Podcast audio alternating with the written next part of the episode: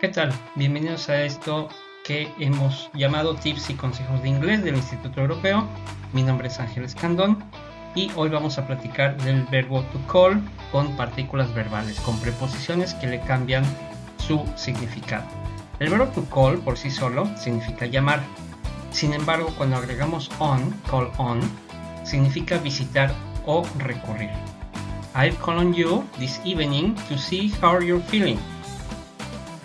Voy a visitarte esta tarde para ver cómo te sientes.